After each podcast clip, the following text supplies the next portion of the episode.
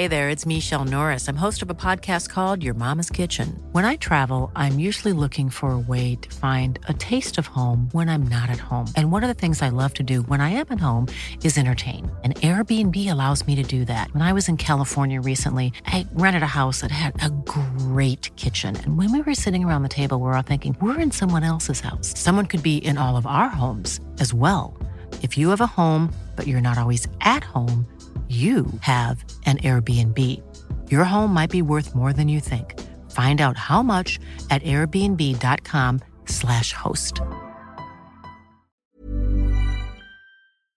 So, liebe Leute, lieber Olli, lieber Hans, eine Woche später, alles wie gehabt. Gleiches Büro, gleiche Besetzung bei euch, aber auch bei uns. Stachy ist wieder da. täglich grüßt das Murmeltier, ne? Ja, täglich grüßt Roland Garros vor allem. Mann, oh Mann, wieder habe ich es nicht geschafft, weil das Turnier immer noch läuft und wir produzieren hier natürlich fleißig vor uns hin. Aber Stachy, jetzt kommt ein großer Auftritt. Mhm. Was sagt dir Festenbergs Kreuz? Das sagt mir, das war eine klasse Mannschaft, weil eigentlich war damals klar, dass die Bayern keine Chance hatten, weil ich glaube, von der Besetzung her war Bayern ja, das war ja nicht erstligareif, ne? Da waren ja kaum bekannte Namen, finde ich. Nee, ich glaube, da war wahrscheinlich Lothar Matthäus und Oliver Kahn dabei. Ja, aber Scholl und solche Leute, ne? Ja, also. Also, dass die keine Chance hatten, war, war, für, mich, man, war für mich damals, hätte man wissen müssen. Hätte man wissen müssen, ja. Sag mal, kennst du ein paar gute Fußballer, die auch ganz gut Tennis spielen oder andersrum, Tennisspieler, der mit dem Ball umgehen kann? Also mit dem Fußball? Ja, schon. Also Tennisspieler gibt's viel, die gut kicken, ne? Der äh, Kollege Murray hatte mal ein Angebot von den Glasgow Rangers. Roger Federer war wirklich ein ah. richtig guter Kicker. Ja, jetzt bist du wieder froh. Äh, pass auf. Ich weiß. Ja, jetzt, jetzt freuen sich Olli und Hans besonders, weil ich den Namen nicht untergebracht habe heute. Und normalerweise schaffe ich es zuverlässig, in jeder Fußballfolge Federer unterzubringen. Ist das so? Heute hast du es gemacht. Ja. Danke. Und er hat sich für Tennis entschieden, weil er gesagt hat, ich habe keine Lust auf zehn andere angewiesen zu sein. Deswegen mache ich meinen eigenen Sport. Aber klar, Nadal ist auch einer, der unfassbar kicken kann, der manchmal so Tricks mit dem Tennisball macht. Naja, und umgekehrt Fußballer, du weißt, die Bayern, ne? also äh, Müller und so, die spielen ganz gerne Tennis. Neuer spielt, also da gibt es etliche Kicker, die übrigens auch in Trainingslagern immer ganz gerne auch mal den Tennisschläger schwingen. Gibt schon. Kann es sein, dass es einen Bundesligaspieler gibt, der so ähnlich heißt wie du, der auch mit dem Tennisball umgehen kann? Das kann ich mich jetzt nicht erinnern. Wer soll das sein? Wen meinst du jetzt? Wir werden mal bei Mainz nachfragen, ob Anton Stach schon mal Tennisball gesehen hat. Ja, der konnte ein bisschen. Ja, der, der war echt ganz talentiert. Also er war in der Jugend, glaube ich, Top Ten oder so, aber hat sich dann auch, der hat sich für einen Mannschaftssport entschieden. Also nicht wie Federer, aber er hat auch nicht ganz so gut gespielt wie Federer. dann wäre ich vielleicht ein Riesenfan geworden. Dann würde ich ihm jetzt hinterherreisen. Tue ich vielleicht bei Mainz auch noch irgendwann. Ja, okay, alles klar. Ja, du, dann gehen wir wieder an die Arbeit. So machen wir das. Ne? Stachi, mein Lieber, vielen Dank. Und jetzt geht's Richtung Festenbergskreuz mit Olli und Hans. Und da pfeift Markus Merck dieses Spiel ab. Das darf nicht wahr sein. Der TSV Festenbergskreuz aus Mittelfranken, ein 350 Seelendörfchen, besiegt den großen FC Bayern München in der ersten Runde des DFB-Pokals. Der TSV Festenbergskreuz, ich sage es betont ganz langsam.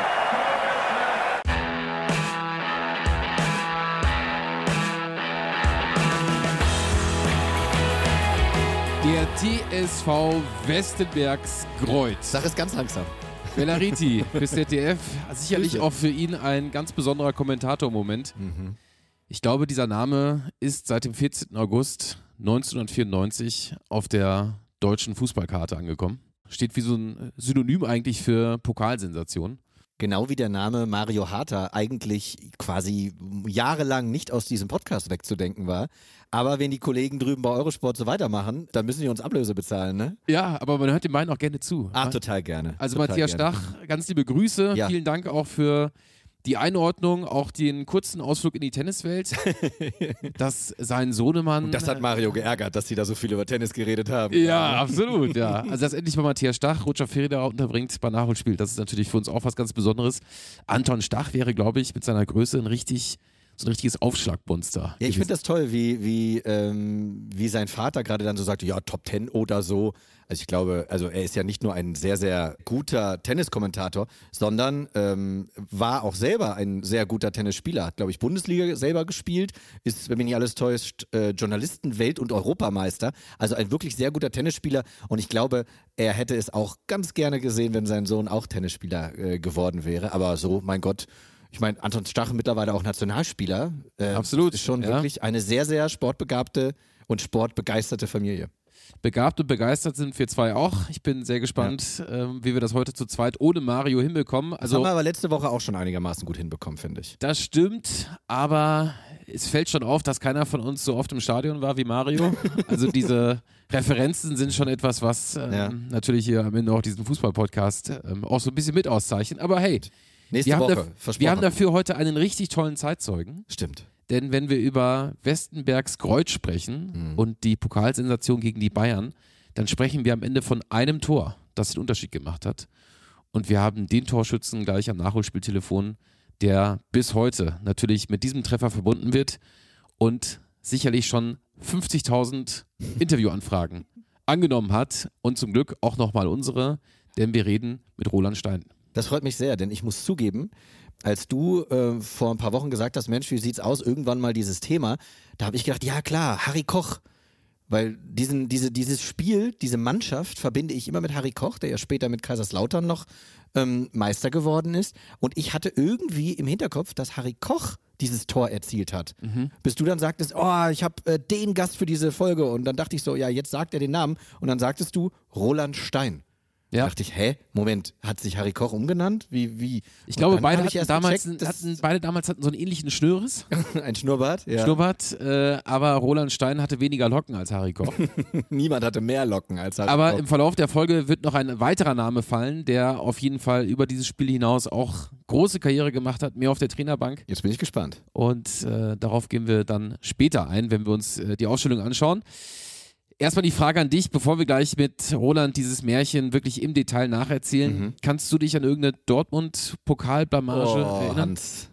Ich habe gerade jetzt, es ist jetzt ja schon wirklich zwei Wochen her, äh, die, die vergebene, vergeigte Meisterschaft des BVB. Ich war jetzt eigentlich so langsam wieder die Wunden heilen und jetzt kommst du wieder mit irgendwelchen. Ah, Ja, also es gab äh, auf jeden Fall ähm, viele Erfolgsfans, vergessen das vielleicht, aber vor diesen ähm, Jubeljahren, nenne ich sie jetzt mal, unter Jürgen Klopp, gab es einige ähm, Blamagen. Ich kann mich erinnern, gegen Eintracht Trier ist der BVB mal ausgeschieden. Eintracht Trier sowieso gutes Pokalteam, hat auch mal Schalke besiegt. Ähm, Dortmund ist, ah, ich, ich habe jetzt leider gerade gar nicht so den einen Gegner, so wie Westenbergs Kräuter bei den Bayern. Aber ja, es gab so, ja, so zwischen meinem, ich würde behaupten, 16. und 23. Lebensjahr gab es mindestens jedes zweite Jahr irgendeine Blamage. Ich weiß, einmal sind wir, wir sage ich schon, ne? Äh, in Osnabrück rausgekommen. Aber schön, dass du das noch sagst. In der, äh, äh, an der? Bremer Brücke. Äh, VfL Osnabrück ja jetzt in die zweite Liga aufgestiegen und damals wirklich gab es nicht sogar ein Fall, es gab ein Fallrückzieher-Tor eines Osnabrückers gegen den BVB. Ähm, das müsste so Thomas Doll, Jürgen Röber, Michael Skibbe so die Zeit gewesen sein. Bernd Kraus, oh Gott, oh Gott, äh, dunkle Zeiten. Christian Wörns. Oh, jetzt äh, übertreib aber mal nicht. War, hat immer überragend gespielt. Ja. Nee, aber ja, ich will sagen, ja, jede Mannschaft, auch deine Werderaner, ähm, schaffen es immer mal wieder, ähm, sich zum Affen zu machen in der ersten oder zweiten Pokalrunde, dann auf dem Dorf, wie die Bayern eben in Westenbergskreuz. Gutes Stichwort, denn Werder hatte auf jeden Fall auch einige Ausrutscher in der ersten Pokalrunde, so auch in der Saison 94, 95, denn äh, am Tag zuvor, vor der Pokalsensation von Westenbergs Kreuz, war Werder gegen die Bayern-Amateure Nein. ausgeschieden. Aber wir haben letzte Woche doch noch über die Amateure von Hertha geredet und da haben die Bayern-Amateure Werder rausgekickt. Genau, und deshalb äh, war natürlich irgendwo im Bereich Bayern War Mario da im Stadion? Das, könnten wir ihn jetzt sagen. Ja, er hier Grünwalder Stadion hätte durchaus sein können. Ja, und ähm, damals eben Leute wie Alexander Zickler bei den Oh. Amateuren äh, im Kader. Am nächsten Tag dann das andere Bild, also die FC Bayern Profis gegen den vermeintlichen Amateurverein. Ausgangslage bei den Bayern amtierender Meister, hatten sich vor der Saison mit Giovanni Trapattoni, den vielleicht damals besten Trainer der Welt, ähm, auch geangelt mit einer großen Erwartungshaltung. Unter anderem kam Oliver Kahn neu ins Team und wir hatten ihn hier vor ein paar Wochen, Jean-Pierre Papin. Ah. Und dann kommt ja gleich. Meistens ist es ja so, dass die erste Pokalrunde ja noch vor der ersten Bundesliga-Partie ist. Und dann kommst du als Jean-Pierre Papin, der Champions League-Sieger ist, wie wir ja jetzt wissen, und der wirklich einiges, vor allem in Frankreich, abgeräumt hat. Und dann spielst du auf dem Dorf und denkst, ah komm her, hier kleines Testspiel gegen Paulana in France oder so. Ja. Und dann kriegst du, ja, oh weia, ey. So, dann hast du in der Startelf in diesem Spiel Größen wie Lothar Matthäus, Mehmet Scholl, Alter. Didi Hamann, Christian Erlinger, Weltmeister Jorginho. War auch noch Teil der Truppe. Das ist ja krass. So, und bei Westenbergs Kreuth Ja, jetzt kommst du aber. Harry Koch, Roland Stein und dann hört's auf in meinem Kopf. Ja, und vor allem am Nachmittag gab es bei denen noch ganz gemütlich Kaffee und Kuchen. Das hatte, äh, jetzt kommt, das hatte Tradition vor großen Fußballabenden. Es war, glaube ich, der größte Fußballabend, den sich dieser Verein hätte vorstellen können. Und trotzdem gab es ein gemütliches Kaffeekränzchen. Und wenn ich mir das so durchlese, denke ich mir, es ist ja eigentlich schon fast eine eigene Folge wert. Ja. Was ist davor passiert? So grundsätzlich, wenn du jetzt über große Finals sprichst oder über große Tore, äh, wie haben sich Mannschaften eingestimmt, Ich vorbereitet? erinnere mich an, an, das war in der Pirlo-Legendenfolge, haben wir darüber gesprochen, dass Andrea Pirlo ähm, vor dem Finale 2006 ja Playstation gespielt hat, wo wir Ja. damals noch gedacht haben, hä, Andrea Pirlo spielt doch nicht der, der geht höchstens irgendwie Weintrauben treten, aber doch nicht Playstation spielen, aber vielleicht braucht er das, um runterzukommen. Toni Kroos zum Beispiel macht ja jedes Mal vor jedem Spiel Mittagsschlaf. Das Ja. finde ich verrückt, wenn du so Rituale hast, ähm, denn stell dir mal vor, es klappt sowas mal nicht, dann bist du sofort abergläubisch und hast vielleicht sogar Angst. Wer weiß. Zum Glück hatten die Westenbergs Kräuter Kaffee und Kuchen. Und das Ganze serviert von Trainer Paul Hesselbach, der nicht nur Kaffee und Kuchen dabei hatte, sondern auch die Aufstellung. Kann man sich vorstellen, war natürlich für alle sehr aufregend. Wer darf gegen Matthäus und Co. anfangen? Ich lese jetzt mal alle Namen vor und wie ich eben schon angedeutet habe, wir schauen mal, wo es dann bei dir klingelt. Also Mario müsste jetzt natürlich, äh, wenn er hier wäre, hätte er wahrscheinlich, weil es ja auch so einen regionalen Bezug so ein bisschen hat, also vielleicht hat er da im südlichen Fußballraum Verwandtschaft oder was? Weiß ich nicht, aber vielleicht den einen oder anderen Namen schon mal gehört. Also im Tor haben wir Ralf Scherbaum. Dann Klingt Harry. Koch in der Abwehr. Ja. Der ist schon gefallen, der Name. Bernd Lunz. Jetzt kommt der zweite große, berühmte Name. Frank Schmidt. Nein. Der Heidenheim-Trainer? Frank Schmidt. Der neue Bundesliga-Coach? So ist es. Der jetzt äh, nach dieser ganzen Aufstiegsfeier so sympathisch, nochmal mehr sympathisch geworden ist, weil Wenn er. das überhaupt möglich gewesen ist. ne? Er war ja vorher schon. so ist es ja. Aber das hat Der mich auch hat mal total außerhalb gewundert. von Heidenheim gewohnt. Guck an. Dann haben wir Werner Pfeuffer, Bernd äh, Sandl, Roland Stein, mit dem wir gleich telefonieren, Jochen Weigel. Da habe ich Idiot erstmal geschaut. Kann das der Vater sein von Julian Weigel? Ja, ja. Aber war er nicht. Nee, war nicht. Ja, äh, dann haben wir Harald Ebner, Wolfgang Hüttner und Rainer Wirsching. Rainer Wirsching, sei betont, der wird im Laufe der Folge auch nochmal zu Wort kommen. Ich sag mal so, der, der Rainer, der war schon selbstbewusst. Es ne? klingt so ein bisschen, als wenn du gerade das Telefonbuch äh, der Gemeinde Westenbergskreuth einfach nur von oben nach unten runtergegangen bist. Ähm, weil bis auf die zwei, drei, also Harry Koch und, und Frank Schmidt jetzt vor allem, ja, habe ich jetzt nicht auf dem Schirm, dass irgendjemand danach nochmal, außer Roland Stein bei uns heute, irgendwie in, in, in Erscheinung getreten ist.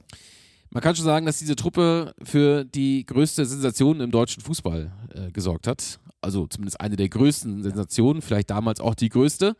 Trainer Paul Hesselbach war nach Abpfiff im Rausch der Emotionen eine Einordnung, aber fast wichtiger als der Sieg. Heute ist der Traum in Erfüllung gegangen. Und die Mannschaft hat, wenn man gesehen hat, hier das auch verdient, hat aufopferungsvoll gearbeitet. Man kann hier nur ein großes Kompliment machen. Ja, nun sagt man immer, die Amateure haben dann die große Chance gegen die Profis zu gewinnen. Nun muss man aber auch sagen, ihre Mannschaft besteht ja nun nicht aus reinen Amateuren. Das sind ja nun auch schon fast Profis. Nee, da muss ich jetzt schon widersprechen. Wir sind wirklich noch eine reine Amateurmannschaft. Wir arbeiten den ganzen Tag und trainieren in der Woche drei bis vier Mal. Und darum kann man nicht sagen, dass wir Profis sind. Wir haben erfahrene Leute, aber keine Profis. Hat das Fränkische. Ja, jetzt bloß nicht hier. Aber jetzt hier kommt nicht, mit so, mach mir nicht, auf Augenhöhe, ne? Ja, ja, mach mir hier nicht mein Märchen kaputt, mein Freund. Also der Torschütze Roland äh, war damals 21 und wohnte auf dem ausgebauten Dachboden seiner Eltern. Ach, wie gut. So viel mal äh, zur Einordnung. Ob und er da arbeitet- unterm Dach Bayern-Poster kleben hatte? Das können wir ihn gleich fragen. Aber er hat auf jeden Fall auch äh, nebenher gearbeitet als Betriebsschlosser beim Hauptsponsor. Zum Thema Berufe vor dem Fußball, beziehungsweise zum Thema Berufe ähm, während des Fußballs. Also da gab es ja auch äh, früher sehr viele, die sich noch ein bisschen was dazu verdient haben. Ich sag mal so, um jetzt die Brücke zu den Bayern zu schlagen, äh, auch da hat ein gelernter Raumausstatter auf dem Feld gestanden, der 1990 der beste Spieler der Welt war, Weltmeister und ähm, auch immer dafür bekannt war, dass er ja sehr offen und auch sehr geradeaus nach Niederlagen gesprochen hat. Jetzt am äh, Mikrofon von Dieter Kürten hatte Lothar Matthäus auch einen guten Hals. Ja, wenn es um was geht, sind wir nicht da. Es war in der letzten Saison totalweise so. Hätten wir beinahe die Meisterschaft verspielt. Und heute haben wir ganz sicher Festenbergskreuz nicht unter, unterschätzt. Sie haben einen hervorragenden Saisonstart hingelegt. Wir haben gut gearbeitet, viele Spiele gehabt, gute Resultate erzielt, gegen Barcelona 13 0 gewonnen, aber es zählt im Pokal nicht.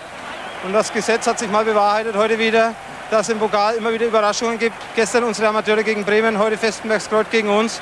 Ja, ich glaube, es werden harte Worte fallen in der Kabine bzw. in den nächsten Tagen. Stellt Lothar Matthäus da die Mentalitätsfrage? Man weiß es nicht, ne? Ja, vor allem harte Worte gefallen. Also ist ja ein bekannter Grund, warum Trapattoni es bei den Bayern auch nicht so lange gehalten hat. Beim ersten Mal, ne? War ja zweimal insgesamt. So ist es, ja? aber die sprachlichen Probleme. Also ich glaube schon, dass Matthäus. Wir sind jetzt bei Trapattoni, oder? Ja, ja, genau. Okay. Ich glaube schon, dass Matthäus als Kapitän wahrscheinlich sehr viel auch übersetzen konnte. Er hat ja lange auch bei Inter Mailand gespielt. Aber es war natürlich überhaupt nicht das, was sich der große FC Bayern vorgestellt hatte. Dummerweise hatte man zuvor auch noch den Supercup verloren gegen Werder Bremen. Ei. Man kann sagen, der FC Hollywood hat da so ein bisschen Gestalt angenommen. Jetzt wollen wir aber ins Spiel eintauchen. Der Regionalligist war einer der erfolgreichsten Amateurvereine Bayerns. So viel ist auch zu sagen, was das Thema Einordnung angeht. Spielte zu Hause auf dem Schwallenberg in der Regel vor 4.000 bis 5.000 Zuschauern. Oh, nicht wenig. Das Pokalspiel gegen die Bayern wurde dann natürlich verlegt aufgrund der Größe des Spiels und zwar in das rund 50 Kilometer entfernte Frankenstadion in Nürnberg. Und auf einmal waren da über 24.000 Zuschauer Ui. und mit dem ZDF nochmal 7,5 Millionen vor der Glotze. Ach krass, das macht, also um jetzt apropos ZDF, Markus Lanz zu zitieren, das macht ja auch was mit einem. Also da bin ich gespannt, was Roland gleich sagt, wenn du als Amateur in dieses Stadion einläufst, nicht nur, dass da sechsmal so viele Zuschauer sind wie sonst, sondern auch, ähm, das alles ist ja größer. Nürnberg ist ja schon eine große Schüssel. Ähm, das, das erdrückt einen ja vielleicht sogar, ne? Da wirst du ja ganz klein drin im wahrsten Sinne. Also, und dann auch noch gegenüberstehen irgendwie, ja, Matthäus und Jorginho, dass du da so bei dir bleibst, das ist schon eine Kunst. Ja, um auch das äh, sich wirklich mal vor Augen zu führen. Also wir haben Roland Stein, Mittelfeldspieler, äh, Betriebsschlosser. Dann haben wir seinen Gegenspieler äh, Jorginho, äh, Weltmeister, der ihn auch anfangs tunnelte und vor dem er natürlich auch einen heiden Respekt hatte. Aber in der 43. Minute orientiert sich Roland Stein am kurzen Pfosten. Bernd Lunz, Werner Pfeuffer gegen Hamann. Er sieht den Vorteil, Markus Merck. Und da ist das Tor, da ist das Tor. In der 43. Spielminute. 1 zu 0 für Festenbergs Reut.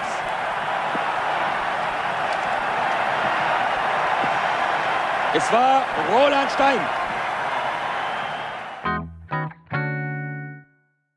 Er hat Olli Kahn mit Köpfchen überwunden, einen kleinen Verein auf die Deutschlandkarte gezaubert und es mit seinen Teamkollegen geschafft, dass jeder Bayern-Fan bei Westenbergskreuth immer noch zusammenzuckt. Hallo Roland Stein. Ja, hallo zusammen. Roland, die Süddeutsche Zeitung hat äh, vor ein paar Jahren äh, über dich geschrieben, dass du diesen Moment des Erfolgs, als du die Arme zum Jubeln hochreißt und Olli Kahn fassungslos ins Leere schaut, immer noch als Hintergrundbild auf deinem Smartphone hast. Hat sich daran etwas geändert? Ähm, nee, da hat sich noch nichts geändert. äh, das hat sich so etabliert bei mir, keine Ahnung. Es kommen doch immer wieder mal Personen immer noch auf mich zu. Und ähm, dann ist es immer ganz nützlich, das äh, denen so dann zeigen zu können. Roland, warum wird dir denn nicht langweilig, über dein Tor von damals zu erzählen? Äh, in meinem Bereich, wo ich jetzt gespielt habe, war das natürlich schon mein, mein größter Erfolg, wo ich äh, damals gefeiert habe. Und äh, natürlich ist es dann schon schön, wenn man da immer drauf mal angesprochen wird. Nun ist ja der große FC Bayern da wirklich mit, mit, ja, mit Weltstars äh, angereist. Ich kenne das immer so, wenn der DFB-Pokal dann anfängt, erste Runde, zweite Runde und dann sind kleinere Teams dabei, dann sagen ganz oft Trainer oder Präsidenten, dass die sich kaum retten konnten vor Angeboten, ähm, dass sie auf einmal, dass ganz viele Spieler dahin wechseln wollen, weil sie einmal gegen so ein großes Team spielen wollen. War das bei euch damals ähnlich, dass es da auf einmal Spieler aus der Region gab, die nach Westenbergskreuz wechseln wollten? Ja, bestimmt hat es da, da einige Anfragen gegeben, aber ich sag mal, wir, wir haben da eine Mannschaft gehabt, die war schon gewachsen. Wir waren da schon ähm, drei Jahre zusammen in dem Team, sind vereinzelt immer Verschreibungen dazukommen. Aber jetzt hat das so speziell einer extra dazu äh, verpflichtet worden ist, das war eigentlich nicht der Fall. Lass uns mal über das Team sprechen. Also Harry Koch, später noch Meister geworden mit Kaiserslautern, hat eine tolle Karriere hingelegt als, als Spieler. Frank Schmidt, aktuell wahrscheinlich der beliebteste Trainer in Deutschland, weil er sich nach dem Aufstieg mit Heidenheim wirklich äh, sehr sympathisch, sehr sportlich auch gezeigt hat. Wie würdest du denn diese Truppe von damals beschreiben? Ja, ich sag mal, die, die Truppe war, war schon auf jeden Fall eine Mannschaft, die wo im äh, zweiten Liga-Bereich schon mitspielen nicht können. Wir waren ja da auf dem Sprung dann aufzusteigen, haben es leider nicht geschafft. Aber es waren schon etliche Spieler dann dabei, die dann später auch noch ähm, höherklassig gespielt haben. Also es war schon wirklich ein, starke, ein starkes Team. Dann springen wir mal mit dir gemeinsam ins Stadion, ins Spiel.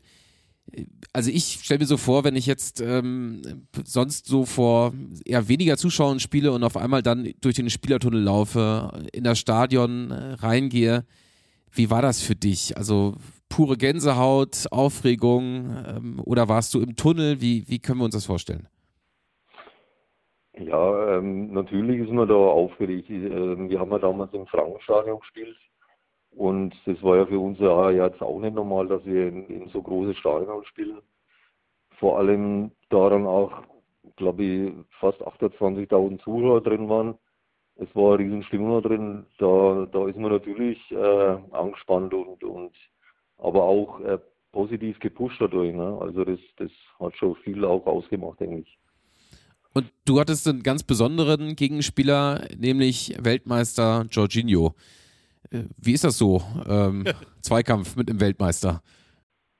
Ja, ich sag mal, am Anfang hat man natürlich Respekt davor und, und es geht ein bisschen vorsichtiger äh, drauf zu. Ähm, haben natürlich auch mal einen Beinschuss so hingekriegt, aber im Laufe des Spiels äh, wächst man da mit seiner Aufgabe und, und durch die ganze Euphorie, wo dann da war, dann ähm, hat man dann nicht mehr groß drüber nachgedacht, ob das jetzt so ein Weltklasse-Fußballerspieler ist oder nicht. Ne? Ja. Hat man während des Spiels, bei Jorginho vielleicht nicht, weil der konnte in dem Moment natürlich kein Deutsch, den hat man da jetzt nicht verstanden, aber hat man, hast du, habt ihr während des Spiels irgendwie mitbekommen, dass die nervös wurden, die Bayern, dass die vielleicht auch untereinander miteinander geredet haben, so nach dem Motto, das kann doch nicht wahr sein? Ähm, ja, natürlich ähm, waren die dann gefrustet und, und äh, haben, haben, sich gegenseitig da angestachelt und, und, wollten versuchen, das Spiel umbringen noch äh, zu drehen und zu gewinnen. Aber das ist halt oftmals im Fußball dann so, wenn, wenn man da mit aller Gewalt versucht und, und der Gegner hält da wirklich dagegen, dann ähm, artet es natürlich in, in, Frust aus und, und, geht dann vielleicht ins, ins Negative. Ne? Und das war dann, glaube ich, auch bei den Bayern der Fall. Ne? Die 43. Minute, das ist sicherlich, also die Zahl 4 und 3 hast du dir wahrscheinlich, also viele würden sich wahrscheinlich auf den Oberschenkel oder auf den Unterarm tätowieren. Ja, ähm, das habe ich, hab ich noch nicht.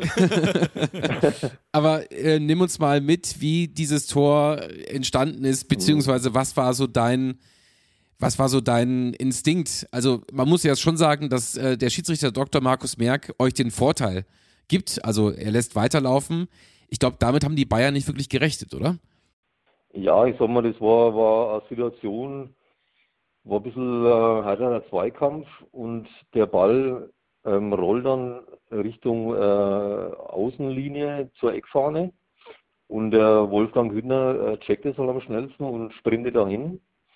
Und ich natürlich instinktiv, ich habe äh, linke Außenbahn gespielt, ähm, laufe dann rein und versuche vor ähm, weiß jetzt nicht, wer es war, also Lothar Matthäus oder vorne reinzukommen und er flankt halt da und, und ich bin halt den, den Anschritt dann schneller und komme dann mit, mit dem Kopf am Ball und ähm, dann war der Ball im gelegen, ja, und jeder hat alle nur dann geschaut, ja.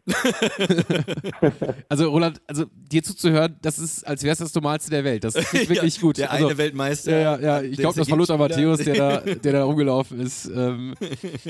Natürlich schon ein paar Tage her, da kann ich jetzt nicht mehr genau daran erinnern, wer jetzt da mit, äh, bei mir dran war. Das sind halt einfach so instinktive Situationen, wo man dann so reagiert und ja, hat funktioniert und das war wichtig. Es gab ja noch eine Riesenchance durch äh, Papin, die dann wirklich so vor der Linie noch spektakulär geklärt wurde.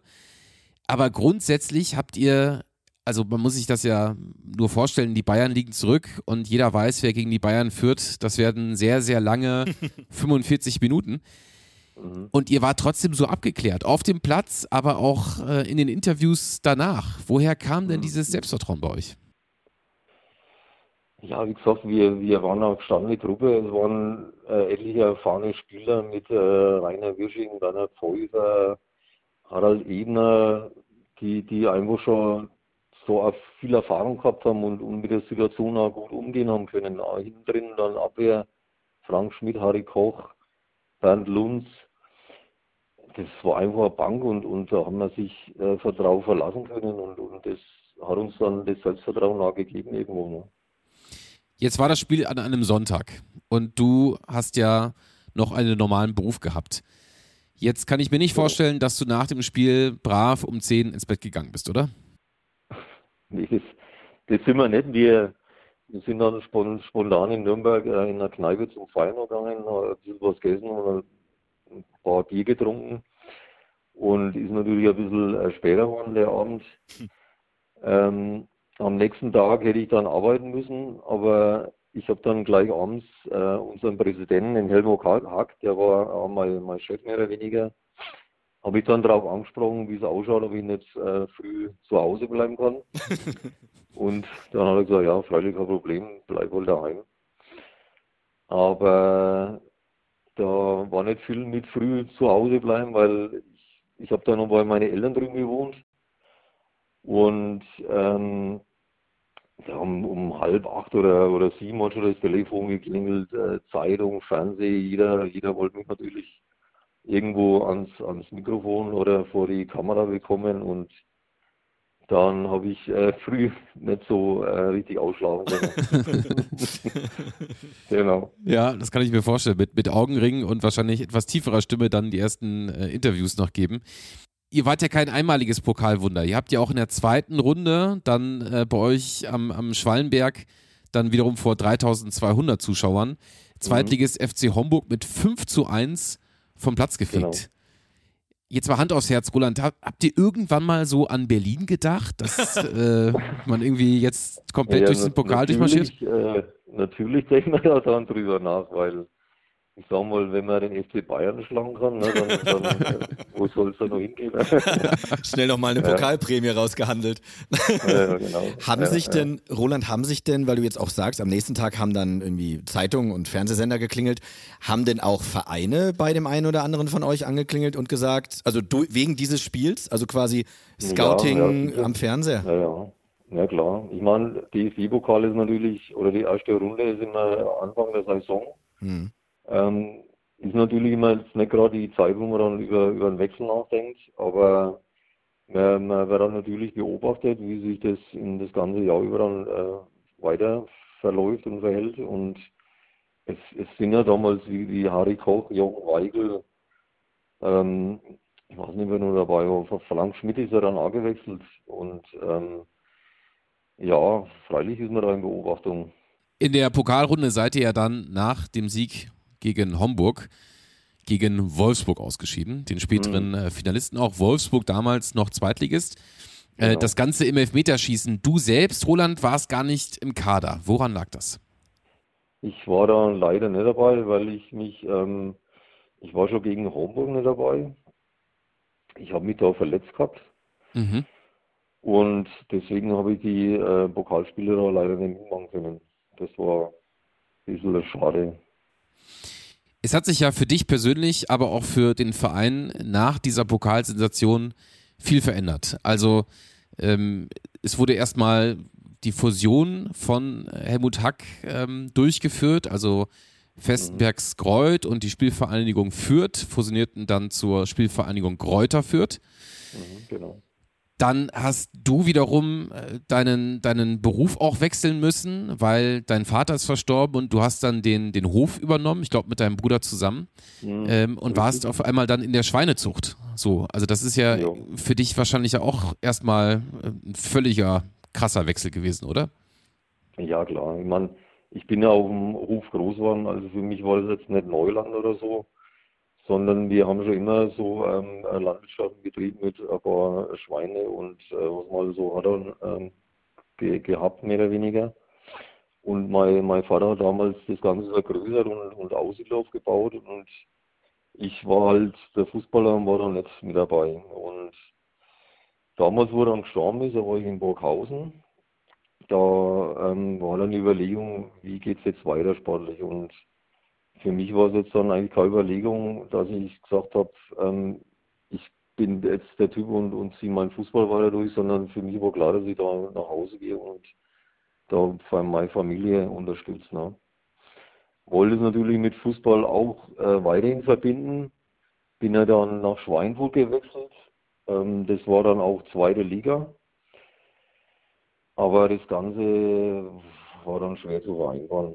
Da war der Zeitaufwand natürlich, ich war dann bloß noch unterwegs ähm, am Hof und, und im Auto Richtung Schweinfurt zum Fußballtraining und Spielen.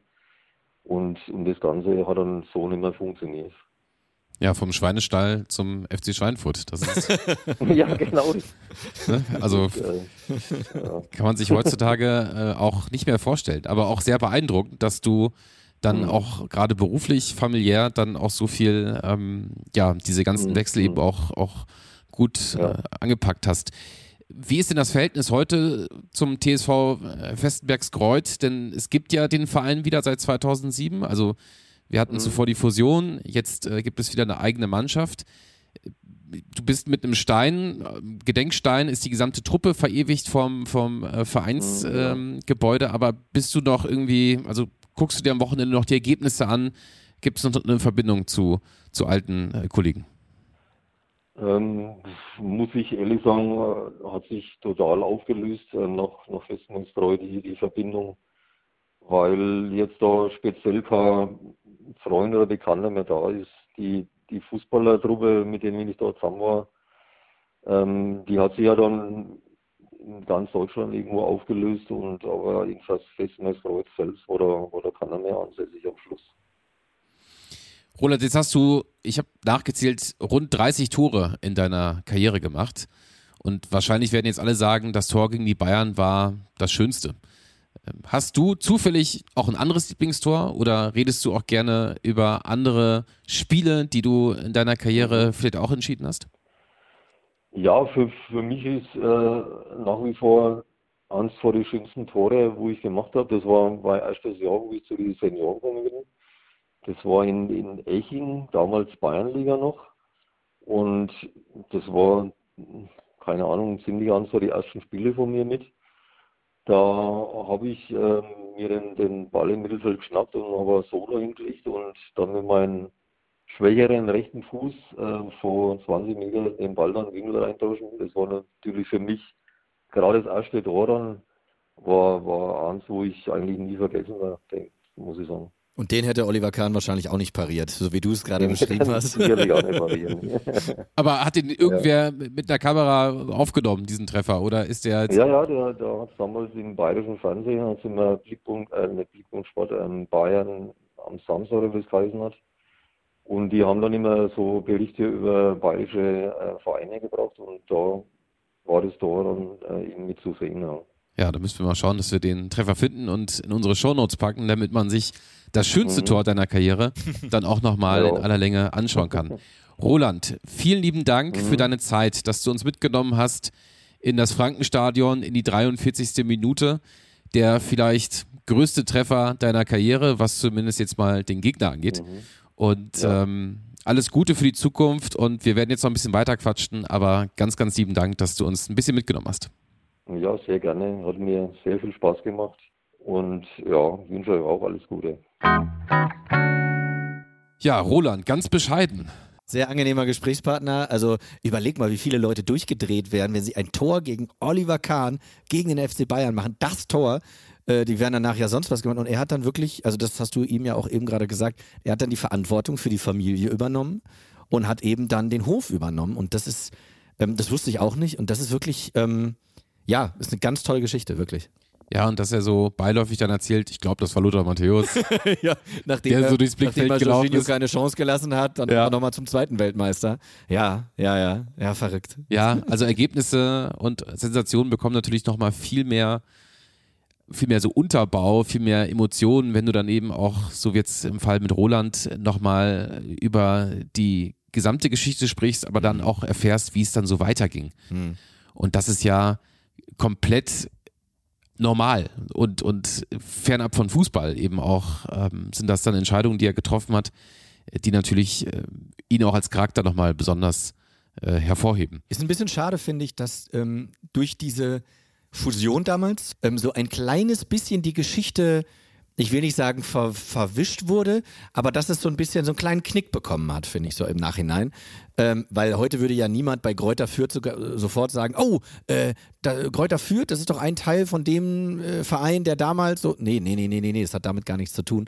Also eigentlich ganz schön, dass dieser Verein sich dann nochmal neu gegründet hat oder wieder gegründet hat. So ist es. Und Helmut Hack hat natürlich da eine ganz große Rolle gespielt, mhm. ähm, der natürlich auch in der ganzen Region äh, als, als Macher, als äh, ja, als, als Geschäftsmann natürlich irgendwo auch den, den, den Fußball, äh, gerade bei Kräuter Fürth in den letzten Jahren, letzten Jahrzehnten eigentlich äh, geprägt hat. Denn das ist ja auch eine Sensation, äh, als Kräuter Fürth immer mal wieder in der Bundesliga so gewesen zu sein, genau. oder? Also ähm, wir reden von Frank Schmidt und Heidenheim, ja, ja. Kräuter Fürth ist nicht weniger beeindruckend. Ja. Also klar, dann war dann hier mal Geld von Karstadt Quelle, dann gab es das Playmobil-Stadion und so weiter.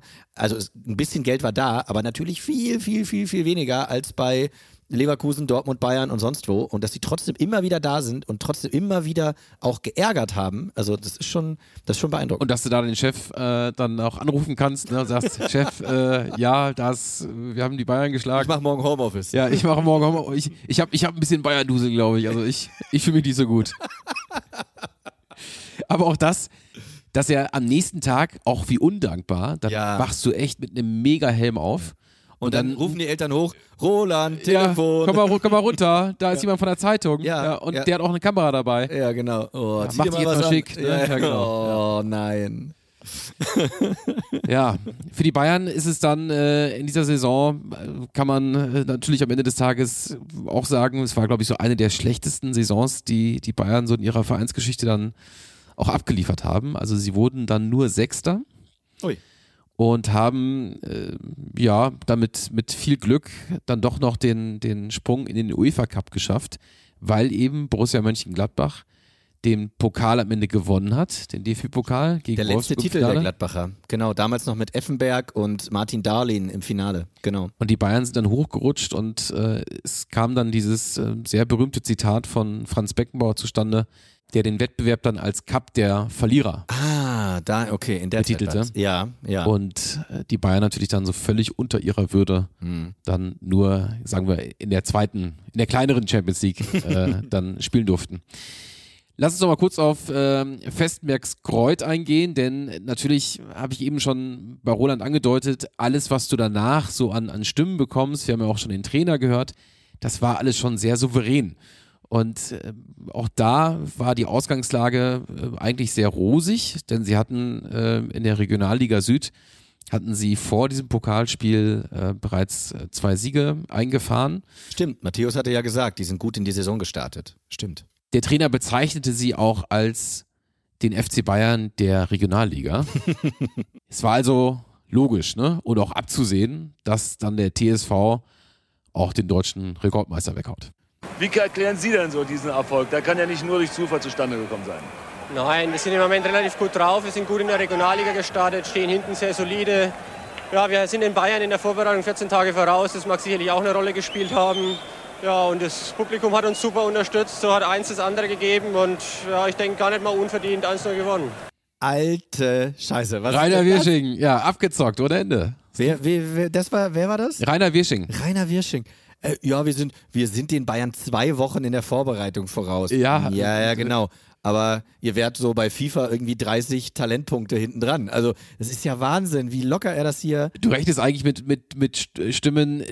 Es ist absoluter Wahnsinn, ja, was hier passiert. Wir haben nie daran geglaubt oder ja. äh, irgendwie Bierdusche ohne Ende. Und dann ja. steht er da und, und redet so, als hätte gerade Bochum gegen äh, Darmstadt gewonnen. Ich hätte gerne seine Stimmen gehört nach dem Sieg gegen Homburg, weil das war ja noch souveräner. Und dann, ja, wieso, ist doch klar. Die sind ja eine Liga unter Bayern. Ist doch klar, dass wir die hier abschießen. Ist doch klar. Absolut. Was ich ein bisschen schade finde, ähm, du hast eben gesagt, nur knapp über 3000 Zuschauer in der zweiten Runde dann gegen Homburg. Ähm, da siehst du, Erfolgsfans, ne? Bei Westenbergs Kreuz. Gegen die Bayern ist die Bude voll und gegen Homburg kommen 3000. Ja, ich frage mich auch, wer das damals übertragen hat. Ob das ZDF dann gesagt hat, nee. Normalerweise zeigen wir immer die Bayern. Jetzt äh, sind die Bayern raus, dann zeigen wir den FC Bayern der Regionalliga. ja, genau, ja. Ich weiß es nicht. Aber vielleicht konnten sie dann einfach da im Stadion äh, nicht so viele Kameras anbringen. Aber ja, gute Frage. Hätten wir ihn eigentlich nochmal eben äh, fragen sollen. Aber er war ja auch nicht dabei. Insofern, ja, stimmt, stimmt. Wenn, Schade wenn, eigentlich. wenn Roland nicht im Stadion er hätte ist. 100 pro den Elfmeter geschossen, Ja. auch in der nächsten Runde gegen Wolfsburg dann. Ja, Bayern und Pokalsensation hat ja auch eine kleine Tradition. Also es gibt ja noch den Namen Weinheim. Das war, glaube ich, drei Jahre zuvor. Oh, das habe ich nicht auf dem Schirm. Echt? Okay. Da sind sie auch ausgeschieden. Und dann gab es, glaube ich, noch im Jahr 2000 gegen Magdeburg, also auswärts dann. Ja, und einmal sind sie doch auch gegen Aachen raus, das weiß ich noch. Und einmal sind sie auch, musste ich neulich erst wieder dran denken, weil. Und einmal noch und einmal noch und ja, einmal noch. ja, ja, ja, da sind sie doch gegen, was war das, Burghausen oder so? Da war Manuel Riemann, noch ein ganz, ganz junger Keeper. Es ging bis ins Elfmeterschießen. Und Riemann war, ich meine, der ist ja heute immer noch vollkommen verrückt äh, bei den Bochumern und war damals auch wirklich vollkommen, also der war wirklich wie, den hast du wirklich wie so ein, wie so ein, wie so ein, äh, wie so ein HB-Männchen ist der in die Luft gegangen und hat dann im Elfmeterschießen, glaube ich, sogar auch einen gehalten, aber Kahn halt irgendwie ein, zwei mehr und deswegen sind sie dann weitergekommen. Aber äh, du hast recht, jetzt wo wir mal so nachzählen, es gab doch auch ein, zwei äh, Ausrutscher der Bayern. Hatte ich gar nicht mehr so im ersten Moment auf dem Schirm. Außerhalb von Westenbergs. Ist so richtig blöde, wenn dir das dann zweimal passiert in deiner Karriere. Also angenommen als Spieler und als Trainer. Mhm. Der junge Markus Babbel hatte damals äh, in der Abwehr gestanden, war einer der Neuzugänge Mhm. und hatte natürlich diese Schmach erstmal zu verarbeiten. Hat jetzt seiner Karriere nicht geschadet, muss man auch sagen. Aber als Trainer, das war die Verbindung, die ich dann in der Recherche sofort aufgebaut habe. Du Fuchs. Berliner AK 07 ist Hoffenheim. Auch, ist auch so eine Mannschaft, Mit Tim Wiese die du immer mit einem Pokalwunder in Einklang bringen wirst. Und da war Markus Babbel Trainer bei Hoffenheim? Bei der TSG Hoffenheim, ja. Stark. Das war doch Tim Wiese, der da wirklich auf allen Vieren dem Stürmer vom Berliner AK hinterhergerobbt ist quasi, als der an ihm vorbeigelaufen ist. Das war krass. Ja. Da, kurze Zeit später gab es dann, glaube ich, auch Trainingsgruppe 2. Also das war das Kapitel Tim Wiese bei Hoffenheim ist eigentlich auch nochmal eine eigene Folge. Eigentlich ist Tim Wiese eine eigene Folge. Aber naja. Ja, mit Trainingsgruppe 2 und äh, diesem Karnevalskostüm damals mit Visa, denn mit, mit Tobias Weiß, Weiß. Tobias Weiß, die sind noch Ja, beide ja. als Neandertaler gegangen. Ja, Habe ich hier passt. auch schon Ja. tausendmal irgendwann mal untergebracht, aber Ja. Immer noch auch die, auch, die, auch die. Aussagen, die Tim Wiese in den vergangenen Wochen und Monaten getroffen hat, die gingen auch hart in Richtung Neandertaler. Äh, das nur mal so nebenbei. Aber interessant, dass Markus Babbel einmal Westenbergs Kreuz erlebt hat und dann Berliner AK erlebt hat. So gesehen werden wir dieses Pokalwunder jetzt, sagen wir mal, in unseren Nachholspiel äh, Vitrinenschrank packen. Mhm. Äh, Folge 175. Besonders schön fand ich heute, dass wir mit Roland ja irgendwo sehr lange gequatscht haben und sich das eben auch alles sehr unaufgeregt nach vielen, vielen Jahren äh, immer noch anfühlt. Und übrigens hat, hatte er auch auf mich jedenfalls nicht den Eindruck gemacht, so, ha Mann, ich wäre so gern irgendwie, keine Ahnung, wenn da jetzt noch irgendwer angerufen hätte am nächsten Tag und dann wäre ich nochmal in die zweite Liga gewechselt. Und das finde ich immer sehr angenehm, dass dann nicht dieses, wär doch bloß, hätte ich doch bloß. Er hat nämlich nicht gesagt, ich hätte den Elfmeter gegen Wolfsburg geschossen, das habe ich jetzt gerade gesagt. Also es war wirklich sehr, ähm, ja, sehr sympathisch und sehr bei sich. Und das Ganze kannst du auch auf den Verein übertragen. Wenn du auf die Homepage gehst vom TSV Festenbergskreuz, dann siehst du Erfolge. Mhm. So, und das ist relativ einfach, aber auch stringent aufgeführt. Also 1975 C-Klassenmeister, dann kommt irgendwann 1986 DFB-Bezirkspokalmeister, Ja. dann äh, haben wir 1992 Bayernliga Vizemeister. Ja. ja, und dann kommt ähm, irgendwann eben so, ja, deutschen Meister im Pokal rausgehauen. So. Ne? Aber ist es auch nicht mit riesigen Fotos hinterlegt, ist auch nicht äh, irgendwie eine Schrift, die so aufleuchtet, rot Weißt oder sonstiges. mach, so. weißt, du, was ich machen würde, wenn ich der, der, der, der Chef wäre von der Internetseite von denen? Ich würde einfach so TSV Westenbergs Kreuz, dann klickt man da drauf und dann ist nur ein Satz, den musst du dann so wegklicken, um auf die wirkliche Seite zu kommen. Da steht dann, ja, wir sind's. Weil jeder ja mit diesem Namen dieses eine Spiel verbindet, dass man immer gleich so sagen kann, ja, Genau, wir sind's. Dann klickst du da drauf und dann kommst du auf die Seite. Aber finde ich ja total sympathisch, dass man da auch sehr bescheiden ist. Ja, jetzt hätte ich gerne äh, Marius Einschätzung noch gehabt. Von Bayern damals. Ja, Im Stadion war er nicht, so viel, da bin ich mir sehr, sehr Ja, sicher. aber wahrscheinlich mit Bayern-Bettwäsche dann so äh, auf der Couch. Ja. Kann ich mir vorstellen. Ja, heiße Milch mit Honig und dann muss er erstmal getröstet werden, ne? Ja, aber es mussten einige getröstet werden. Ja, das glaube ich auch. Was ist bei dir hängen geblieben? Ja, A, ähm, dass Frank Schmidt in dieser Truppe dabei war. Das fand ich, äh, das, das finde ich beeindruckend, weil für mich, Frank Schmidt, das ist ja auch die Geschichte, ne? irgendwie 200, 300 Meter entfernt vom Stadion, im Krankenhaus geboren, also im Stadion von Heidenheim. Äh, 200, 300 Meter davon entfernt ist das Krankenhaus, in dem er zur Welt kam. Ich hätte jetzt ehrlich gesagt nicht gewusst oder gedacht, dass er auch mal außerhalb Heidenheims gewirkt hat. Ähm, das finde ich total skurril, dass er da dabei war. Ähm, und dann die Unaufgeregtheit, mit der unser Gast heute dieses Spiel und seine Rolle ähm, hier dargeboten hat. Ja.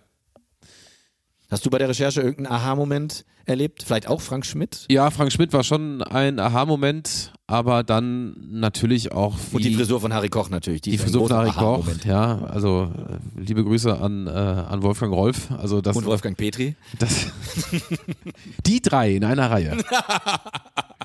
Harry wenn du, und die Wolfgangs. Wenn du mir was zum Geburtstag schenken möchtest, die Oh, drei in oh, einer das Reihe. ist bald, ne, Hans? Ja, Ja, dann, ja. Äh, ja, dann kann man auf jeden Fall. Oh Mann, ey. Ja, nee, wirklich eine ganz Ja. tolle Folge. Ja, und noch ganz liebe Grüße äh, nach Festenbergskreuth.